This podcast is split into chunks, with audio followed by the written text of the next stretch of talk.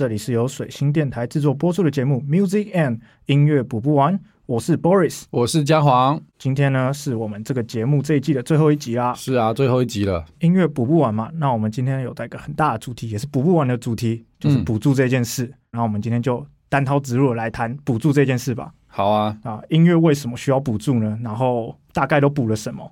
其实，在台湾以前就是叫新闻局，然后文化部以前叫新闻局，好久以前，好久以前，二零零七年以前还是新闻局的时代，就开始就是呃，他们有整理对音乐、流行音乐的补助这件事情。以前补助的只有制作，就是专辑，因为他们就是想补助除了大公司之外的其他的音乐人。他们讲当时讲地下。对，就是以前叫地下乐地下乐团，就是 underground 嘛，让他们有有机会，就是可以录制自己的专辑。所以以前基本上只有补助制作专辑这件事，没有没有管什么行销啊，或者是现在有什么跨界还有什么国外巡演什么，以以前都没有。这些都是后来慢慢边做边修正做出来的。那一新闻局的时代到二零一二年是文化部成立，文化部成立之后又设了一个特别的局，叫做影视与流行音乐产业局。我们都简称影视局，影视局对。那文化部其实在新庄，然后影视局其实在台北车站附近，然后两个的业务不太一样，所以其实艺术类就会归到文化部那边去，而不是影视局。影视局只管就是广播、影视跟流行音乐这件事。那总之，因为我们谈的是音乐嘛，音乐补不完嘛。那音乐到底有哪些补助？其实当时因为只补助了专辑跟以前叫做有声出版品，所以是哪一年开始的？我记得是二零零七年开始，是从二零零七年开始第一梯次，第一梯次有这个补助。对，那你知道当时被补助的人有谁吗？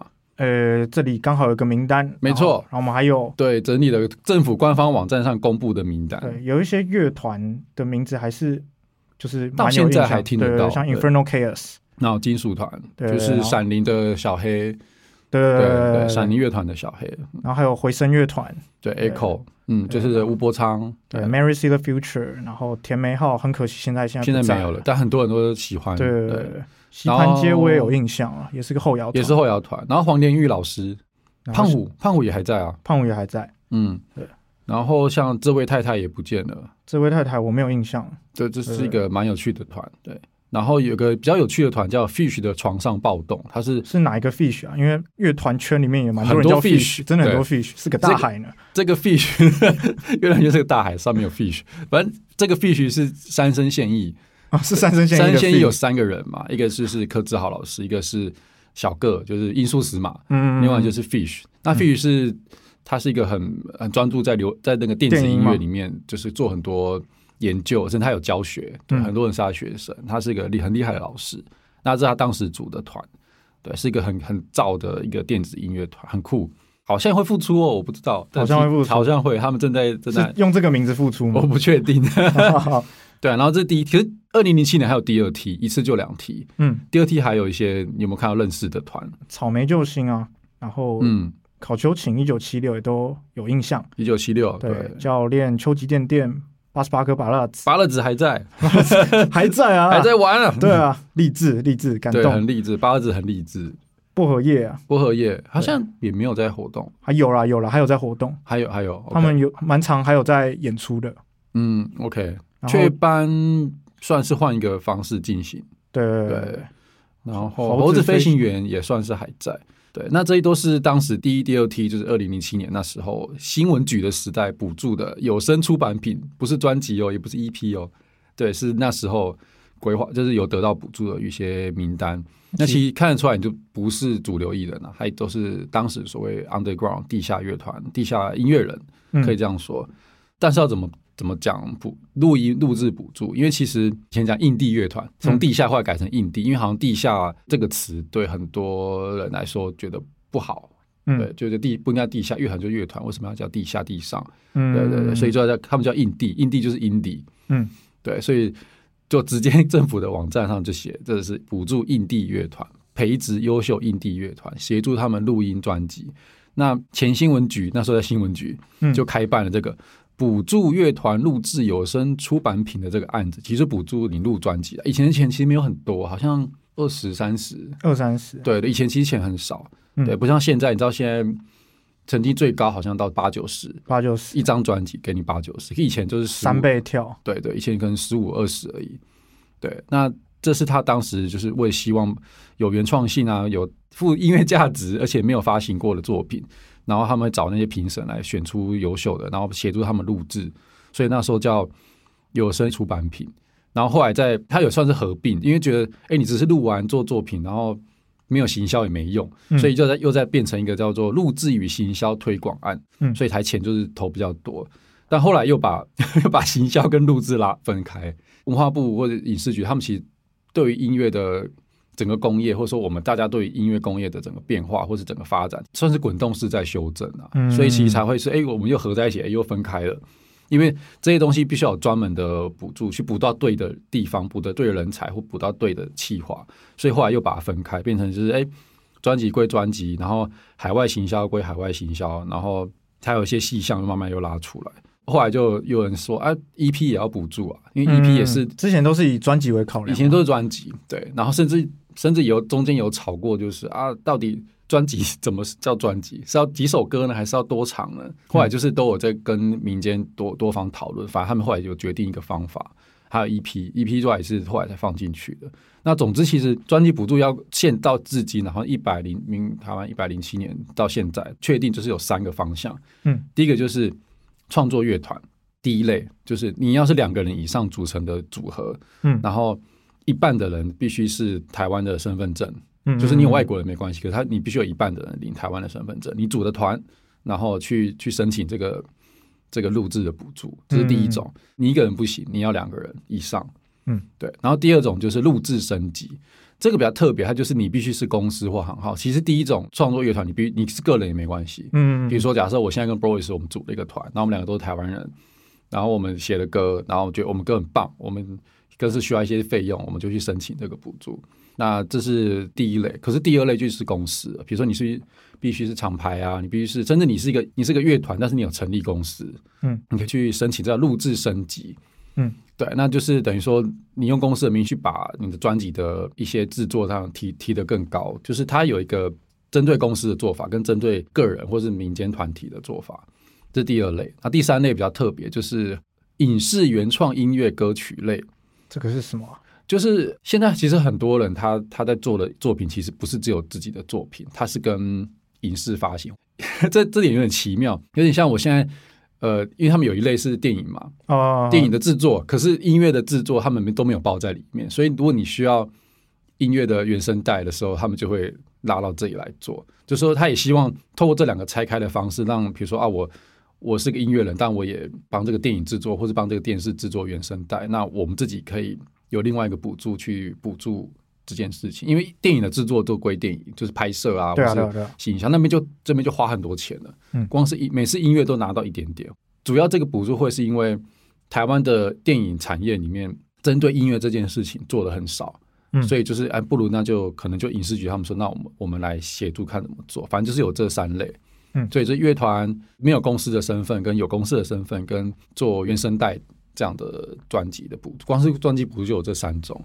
那这是简单讲，就是最一开始是从只为了制作专辑，所以一开始是从有点像只补助制作，只补制作，对。然后后来才再扩展成又多个几个分类。对对。那现在这个分类呢，我们直接来看，就是到底针对流行音乐的有哪些？好了，好，对，那。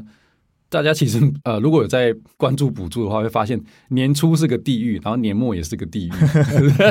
因为年初的地狱就是哎，很多补助出来了，然后你要去想，我要用我有什么企划，我要怎么写，我要怎么投，我要怎么问问各种合作意向书。对，这是第一个，这是年初的。而年末呢，通常就是真的有时候不没有到年末，因为有些补助它可能九月、十月、十一月就要结案。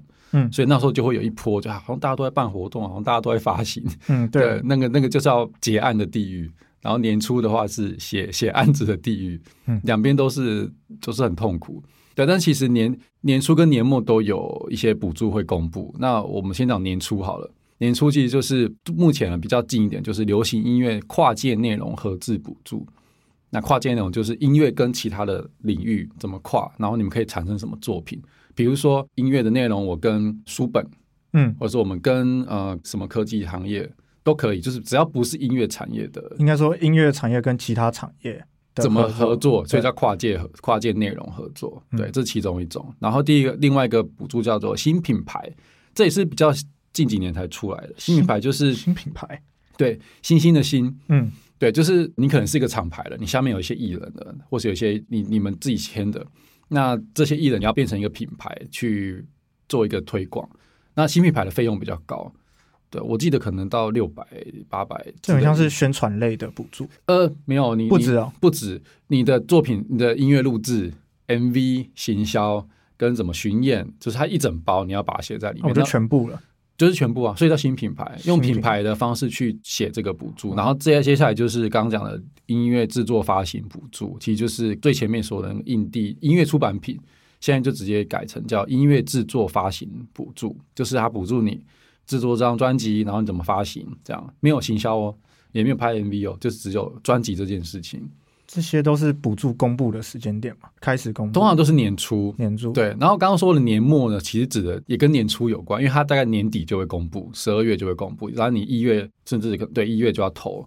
那年末就是另外两个行销推广补助，你要怎么行销你的作品，行销你的音乐，行销你的这个乐团或是这个艺人，然后一个叫人才培训。人才培训，大部分可能我们会听到看到有些有人办大师班啊，或者什么啊灯光啊，或者是什么怎么当音控，或者怎么怎么做一个好的秀，嗯，这种的课程，嗯啊，蛮多人在做这个。然后这个人才培育是有开放给学校，嗯，比如说你大专院校，你想要有一些人才培训的一些课程，对，你是可以去。它就分两类，一类是给这给学校，一类是给民间团体，然后你去投。你你觉得你需要什么样的人才？你需要。做什么样的课程？对，这是年末就开了。这大概大概会补助的费用会到多少？这个，嗯，你说人才吗？对，人才的，我记得三百差不多吧，两三百差不多。它其实每个补助都有一个一个上限了。嗯，对你不能写太，就是而且后面我们会提到，我们在解读的时候就会发现，哎，补助只补助一半哦。好，对，这后面再聊。对，然后另外一个就是常态，除了年初年末之外。影视局还有常态性的补助，常态性的补助，常态性是什么呢？就是我们不可能直接指一个时间说我们要出国，然后我们就可以去，不可能啊！一定是国外有邀约，国外有什么活动，因为国外的活动每个月都有不同的嘛。对啊，对。那如果你有被国外邀约，你要拿到邀请函，你就可以来申请这个叫做鼓励赴国外参与流行音乐国际活动的补助。嗯，那这个从年初到年尾都有，我记得分两三个梯次啦。那这补助很有趣是。它补助的类型总共有五种，其实第一种就是海外进修研习，海外进修研习，对，就是你去学东西，它也可以补助你。它其实里面有列了几个，比如说呃，流行音乐创作啊，比如创作营，国外有些那种什么 camp 啊，对，songwriter camp 那种，就是你可以去，你就可以去报。然后如果你有上，比如说你有确定有上，你可以申请那个补助。然后还有就是录音啊、编曲啊、制作，或者是演唱会硬体工程，或者行销经济，或者是什么产业相关的研究的项目，这些都是。可以到放到第一类进修研习，对，这第一类。然后第二类就是，哎，我受邀到国外去参加当语坛人，我我就后来就发现这个我好像可以报，我常常去国外去演讲，然后发现我都没有报这个补助，但没关系，对，就是你去国外参加专业的机构或专业的组织，他们办的一些流行音乐论坛啊、研讨会、座谈会，然后担任语坛人。不一定是主讲，但反正你们是一个，我们国外叫 panel 嘛，你在那个 panel 里面一起讨论一个国际音乐的议题，然后它当然有限定，你的 单场人次要超过两百人。对，那嗯，对，有些活动没有那么多，但反正就是希望鼓励你去国外有这些交流。第三个就是国际参展，这个比较像就是我是个企业，那我去参加国外的一些展会，嗯，类似这种。那它有，它还里面还有分两类，一类就是你自己报名参加，然后你有去参加这些至少两百家以上的流行音乐的展，其实有点像是米 dam 啊米 dam 那一种，或者是其他国家有的是类似的那种，各很多厂牌、很多活动单位都来。摆摊的那种地方，就比较像 showcase 去参加 showcase。对对对对对。然后第二个就是配合影视局有些什么活动，参加国际交流。比如说我带一批人，然后去东南亚参加活动，然后那个是国际 showcase，那个就就可以拉到这边来报。嗯，这还是第四类，这刚好我们最近有那个你说格莱美格莱美奖，对，其实如果你进去他的那个说明里面，他有特别讲，如果去格莱美会特别。不限任何时间，你要你真的有入围格莱美，他就一定让你去，会先协助你这样。那第五类就是参加国际音乐节，近三年的总人次到达三万人，然后国际演出的组至少要三十组，然后你是正式的去受邀去演出。对，这是光是这个 就参加过赴国外的这个活动就有这五类，还蛮多的，其实蛮多的。所以其实大家只是大家不知道而已，不知道啊。其实，连我我后来还发现，哎，对，有国际担任讲第二类这个你可以去申报，我可以去很多个，对，就连已经有参与过不少次的，可能都还不知道，都对不都不确对不知道，对。但这个常态性就是一个很重要的，大家可以，如果你有国外的一些合作，就可以去。所以这个是常态性，因为国外的规则不是我们定的嘛，对。然后接下来，哎，刚刚是说影视局，接下来是文化部啊，文化部，文化部也有跟国外有关的哦。文化部就是，哎，补助你个人。它是不是前面那些专案补助？你个人真的哎有去什么国外参加一些研讨会什么的？你个人要去的。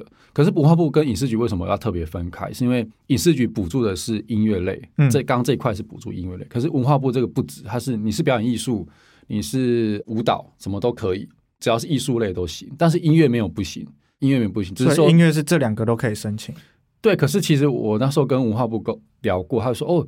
他会跟你说啊，你如果要去参加什么音乐节，那你应该来报影视局这个哦，就是还是希望这边询问过之后，我询问过，对，他说文化部这个还希望是以艺术类，当然如果你是声音艺术，那可以去，嗯，对。但是另外，呃，文化部这边刚刚总共有七个项，其实后面更有趣是，它有针对地区，就是国际的什么地区针对交流补助，比如说第四个是西亚与南亚，第五个是东南亚。第六个是到东南亚纽澳交流合作的，比较像是青年园丁。然后第七个是台湾跟拉丁美洲，所以其实表示台湾有针对这些地区，因为这些地区比较是台湾少，比较少，比较难，比较难到达的地方。对，比如说亚，我们跟日本就这么熟，他不肯针对日本再写一个啊。你要说距离比较近，距离比较近，然后交流已经很密切了。嗯，他为什么有这个补助？就是希望我们有更多机会，会更多。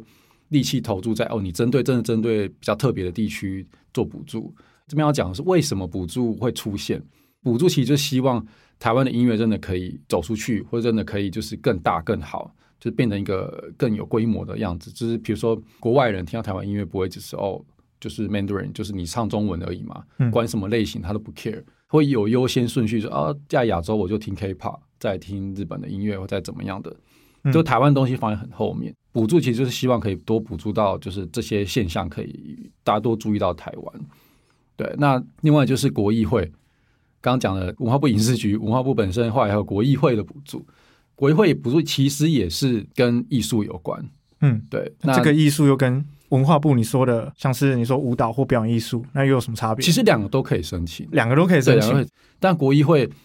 再更针对性一点，比如说它是它这边有列几个跨域合创补助，就是你有跨出那个不同的领域，然后你们有结合一些新的，比如说跟科技结合，所以很多科技艺术都有报这个这个补国议会的补助。然后另外就是表演艺术在国艺会有特别一个专案，就是国际发展，嗯，就是你比如说你去国外跳舞啊，或者你去国外有一些剧场的合作那种，那都是可以写。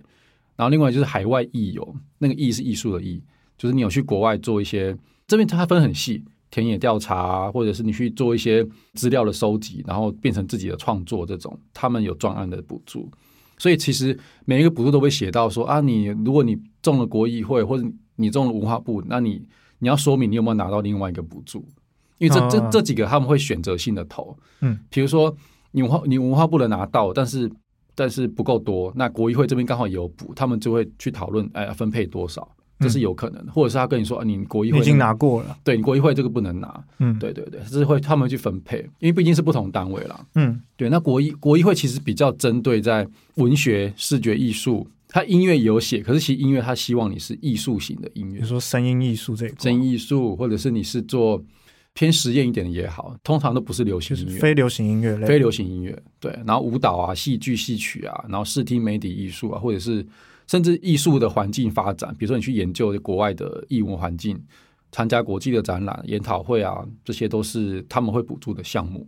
所以，但是我会把它放进去。我们今天要谈，也是因为让大家知道文化部影视局还有就是国议会的差别在哪里。嗯嗯嗯，对对。那其实国议会比较要的就是你有没有国际视野，以及国际的那些交流的那种比较大的方向。对你不能只是说啊，我去演出啊，回来这样，这那个都不算，那都不行。国议会其实有点难。对专业的艺术交流啊，因为你去参加什么侨胞的那个活动，那都不算哦，那个不行。侨胞商演对，或者是学校交流，那都不行。然后接下来还有个哎，有个很特别，就是外交部，外交部也有，外交部有补助，外交部的补助更更特别一点，比如说它是指你是个民间组织，但是你有受邀或者是跟国外有合作一些国际交流，他们有分类型哦，你不管是艺术还是你是音乐还是你什么产业都可以，什么产业都可以，但是你必须是跟。国外的那些机构有国际事务的交流，比如说他们有优先补助一些几个几个重点，我觉得这边要提一下。你有没有去维护或争取台湾在这些国际组织的权益？你有没有做到这件事？有的话，外交部才会补助。而且那时候我还我因为打电话去问他说：“哦，如果你们有特别讲到，比如说性别议题，嗯，或者是有特别讲到台湾的一些劳劳工议题也好，他们也会优先补助，因为他希望是。”不管你什么产业，你出去有特别提到台湾的一些状况，甚至争取台湾发声的机会，嗯，所以外交部的补助其实相对来说跟我们音乐音乐产业里面比较起来，会再更难一点。呃，甚至你有没有推动到外交的效益啊？或者是你可以在台湾主办这个活动，但是你邀请这些国外人士来，然后推动两边国家或者是台湾与这些国家的友谊。提升台湾的能见度，国际能见度有这几个标准，就是民间的团体去国外嘛，然后有宣传到台湾的官方组织嘛，他们要的意思是这样吗？不一定，不一定。你要你有没有宣传到台湾？哦，主要有宣传到台湾，有没有宣传到台湾？对，而且是你用什么方式宣传台湾，你要说明。嗯，对，听这个企划书里面都要说明。对，那其实我那时候就写过一次，就是我那时候去带到的题目刚好跟。性别议题有关，而且是讲台湾的女性的一些议题。虽然是音乐表演，可是会谈到这件事。嗯，然后他们就说：“哦，这个可以。”嗯，但其实他们刚前面讲那么多，但其实他们的费用没有很高，可能五万块、七万块而已。对，因为它是一个补助性，它就是哎，你有做这件事，那外交部可以帮你一下。它不是不像前面文化部或是影视局，像啊文化部如果是海外那个补助，嗯，你是。机票、住宿什么的，或是交通那些可以基本上都补到，嗯可这个就是只是一个意思意思的，它只是一个鼓励的性质，意思意思，对，它是一个鼓励的性质，就是你真的有做这件事，帮台湾很好啊，那我们给你五万块这样，或给你几万块这样，它是一个鼓励的性质。但其实它还有分类啦，比如说民间团体，你争取在跟国外的这些国际组织在台湾办活动，或是你们在国外办活动。因为它是外交部嘛，他要的是台湾跟这些国外的有外交的交流，然后你的你做的事情是跟外交有关，嗯，有推广台湾，对，所以这是外交部的补助。那所以其实听起来好像很多，可是其实你做的事情有没有符合他们的需求，或是有没有有没有被他们认定吗？认定对，因为它是有些标准的，所以标准都不一样。当然，当然大家可能听完可能会觉得，那我还是等一下，那他们认定的标准像是什么？蛮好奇的。外交部要的就是外交啊，就是外，主要就是外交。有没有做到外交这件事啊？两国的交流跟让台湾更更有能见度嘛？假设我现在是个台湾的音乐人，好了，我去国外，我从来不讲台湾，但是我申请那个补助，我说我没有，我不觉得我代表台湾，你可能代表 代表个人，你代表个人的话，他就觉得他不会补助你啊，对啊，或是你代表你的公司去，那你没有在特别分享台湾的事情，或是你没有特别针对台湾的内容，或者说你你是身为台湾人，然后你。谈到台湾的事情的话，其实就比较难，嗯，对对。可是其实刚前面说的这些哦，都有可能都含，有可能比如说你去国外，我假设我去国外办一个一个 showcase，嗯，这 showcase 讲的是台湾之夜或台湾的活动，那你包了就是有影视局需要的行销，你有文化部需要的，可能我在拉丁美洲，哎，然后你又够符合国议会需要，你有做一些艺术的装置或者艺术的内容。那哎，你有讲到我们谈台湾的外交，就可能这几个人都拉得进来，这就看你的内容、你的气话了。对，其实台湾的音乐人可能最需要的还是跟影视局多合作，多看影视局的补助。那补助补助讲了那么多，大家会不会好奇怎么解读补助？就 一定很好奇啊！你会好奇，就是像我刚刚说的那个标准，就是他补助。你说有外交目的嘛？对啊，那外交目的它又是什么样的目的？它会比较容易被认定？它其实会有写一些关键字啊。但我们我觉得，既然我们回到音乐产业，我们来就来解读其中一个好了。以行销补助为例好了。好啊。那其实你应该会好奇，到底行销补助在补什么？对啊，到到底补什么？它的目的就是他要协助你拓展。假设我这个艺人，我的作品，我的市占率，他补助你能不能在市场上有更多的占比？那市占率，你你你会想到的应该就是，哎，是不是什么上架，啊或者是被听见啊，被看见啊，被更多人使用啊什么的，这都都这都算。嗯，市占率有很多种说法，就是你要让它在市场上开始流通嘛。嗯，这就是行销它要补助的。另外就是他很很强调进入国际市场这件事情，就是你的你做好这个行销之后，你有没有办法打到国际市场，或者跟国际上有什么样的接轨，或者是你是新人新作品还没那么红，你怎么进入更快速的进入市场？对他要的是这个，这是目的。所以主要是以进入市场为主，然后提升市场能见度。我的理解是这样子，可以这样说，因为行销就是要让市场看见啊。比如说你前面制作了一张专辑，然后你录录的很棒，你说啊我们超级棒，可是没有人知道啊。嗯，对，他就是要被被知道，要到市场里面去运作嘛。那行销补就是要补助你怎么进入市场，或是你在进入市场之后，你做了什么东西可以让更多人知道。嗯，对对对，这是行销补助的一个目的。那我觉得很多人可能搞不清楚，会以为就是哦，我行销我就是我要去巡演，我去巡演我就要拿补助。可是你去巡演，你有没有做到让你的音乐，或是让台湾的音乐被更多人知道，被更多国外人知道？这个你可能就要考虑进去哦。嗯嗯，对，因为你不能只是我我爽我去演，然后你就要拿钱，就没有这种事情啊。嗯，对啊，那这是行销补助你要思考的。那我们确认了目的，行销补助你要投行销补助的目的之后呢，接下来要确认的是你的资格。那其实资格，它这边有特别讲，申请者必须是合法登记、重新从事流行音乐制作、发行、行销，或者是从事流行音乐经济的法人，或者是商号，或者是公司。但是法人其实。像是商号行号，嗯商号行号就是我们常见像工作室，这也是商号行号。对然后公司就是我们有设立登记的这种股份有限公司或有限公司。对，都可以。然后你有登记过像是流行音乐制作、发行这类的，这个补助认定的项目，你都可以去申请。就是你要注意你的资格。对，其实简单讲就是你个人不行啊，对，嗯你是商号行号跟公司才可以申请行销补助。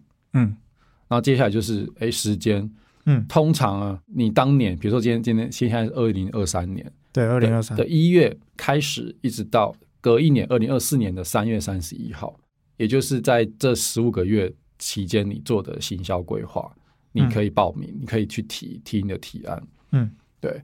那另外就是你必须在他写他是写挂号海内外，其实就是希望你多做到国外的，就是你不能只在台湾自己巡演，然后就就好，你最要尽量做到跟国外交流或是行销的事情。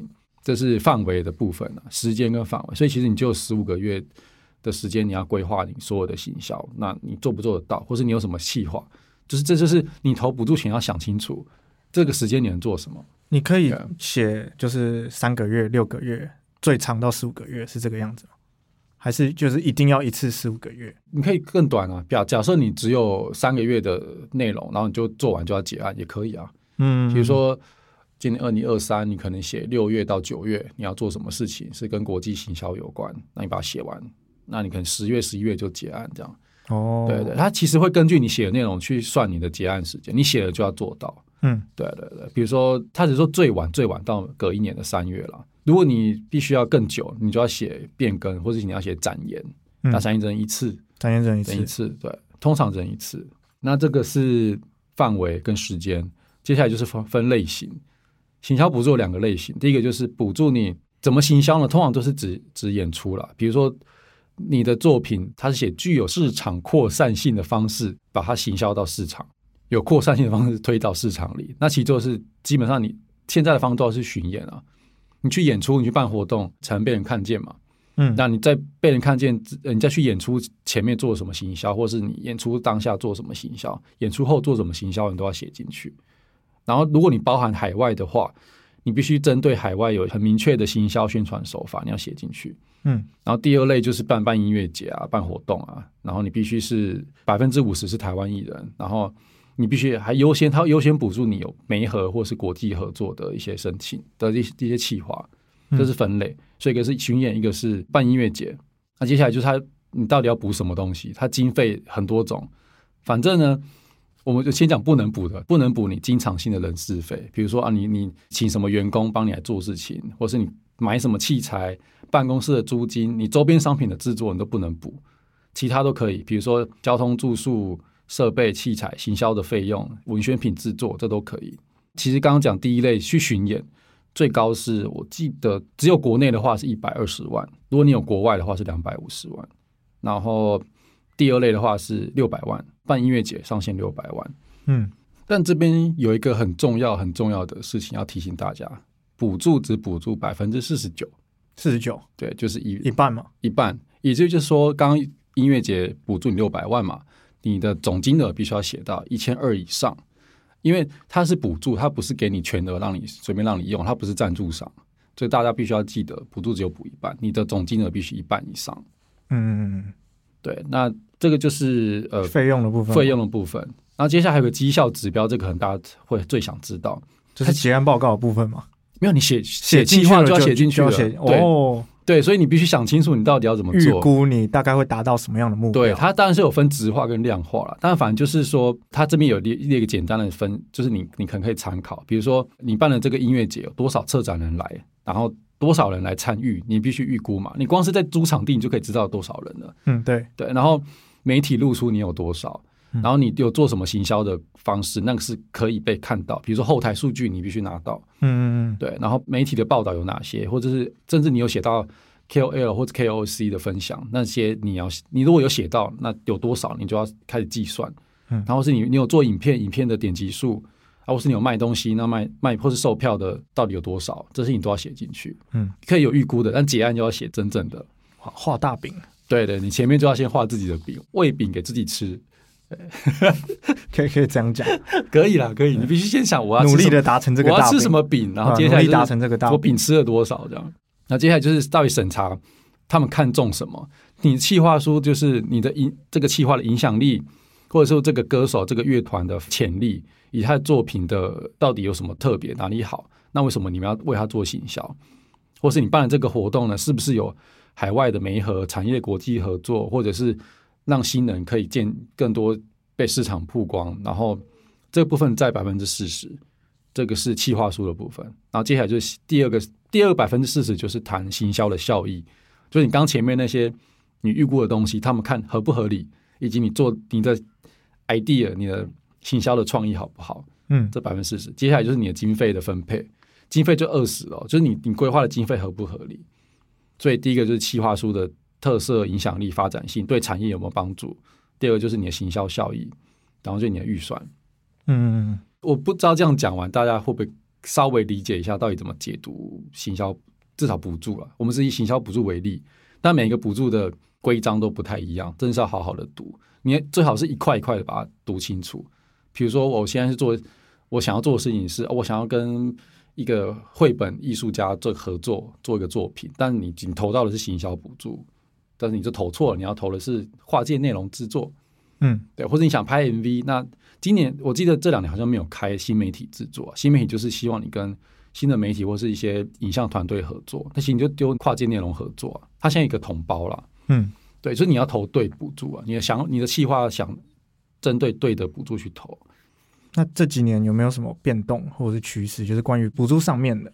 就像我刚刚前面讲的。以前是针对拍 MV 或是跟新媒体合作就开一个，嗯，但现在好像全部拉到跨域、跨领域合作，因为你你跟影像团队合作就是跨领域啊，你跟科技艺术团队合作就是跨领域。可是以前以前会觉得啊，我们好像这该针对新媒体，你知道新现在这媒体工不新的，现在最新的媒体可能就是就是 AI 人工智慧，你要怎么跟他合作啊？嗯，对啊，所以他不以后不讲新媒体，就是反正你只要跨领域就算，嗯，对，但是。近几年的变化，以前还会针对拍 MV 开补助，还有是你哎，你有什么音乐电影的计划哦，也也补助你这样。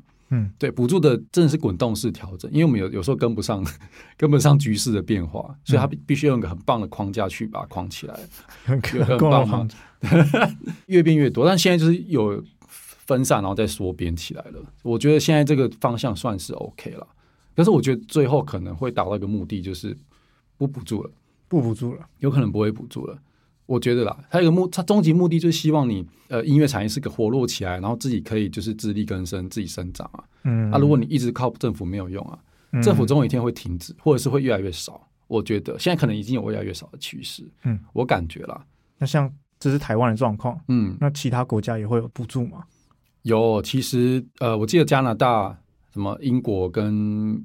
我的有认识意大利的朋友，他们都有一些类似法人的机构跟政府合作去做输出，他们主要是针对国外输出，嗯，没有在针对专辑制作的。台湾比较特别，可是我其实比较特别想讲的是，像泰国是没有补助的，泰国没有补，泰国没有在补助，泰国政府不补助音乐，甚甚至前阵子我们本来不是要去菲律宾嘛？对，菲律宾那国家的译文基金会或那个单位，他也不补助流行音乐了，他只补助传统音乐，比如说竹竿舞之类的，就是很传统的艺术，它只补助的，他不补助流行音乐，因为他们都认为流行音乐感觉就是工业啊，流行音乐是工业，你们自力更生啊，为什么要补助你？反而是要补助，他们现在要补助的是视为的越来越少的东西，比如说传统艺术快消失了，他们应该要补助。那这是。我遇到泰国跟菲律宾的状况啊，印尼也没有补助啊，对啊，所以其实台湾有补助真的要珍惜，因为很多国家是没有的，或是它只针对国外的事情，它没有在针对你的内容，也没有针对你的行销，或是你的跨界合作。跨界合作是你自己要做的事啊，你为什么要跟政府要钱？这是国外的想法啦。但我觉得，像我们不是遇到很多带很多泰国团，对啊，他们很羡慕台湾的补助啊，他们超羡慕，说哦，台湾都有补助这些，我们做专辑一张三万块，台湾给你七十万，就是这哎。对，有道理耶。可是你知道有有没有补助？有个重很关键的差别，什么样的差别？不知道你有没有注意到？你会发现泰国人很团结，真的蛮团结。你有没有发现，不管是这个团，还那个团，还那个团，或是这个厂牌、这个活动单位，哎，他们好像都会去对方的活动，对，会支持对方做的事情，甚至要一起出国。他说啊，我我可能我需要摄影师，我跟你借；我要需要音控师，我跟你借，然后大家一起出国。他们很团结，嗯。可是当你有了补助之后，你发现你有钱会。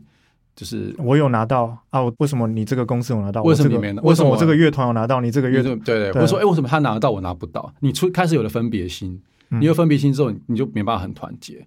我觉得台湾的音乐圈不算团结，嗯，这个这个艺术 泰国比起来，跟泰国比起来差很，因为你你跟我一起带团嘛，你跟我发现那个有有有差差异性蛮大，蛮大的，蛮巨大的差别。但我不我不是说台湾一定好，或者泰国一定好，而是。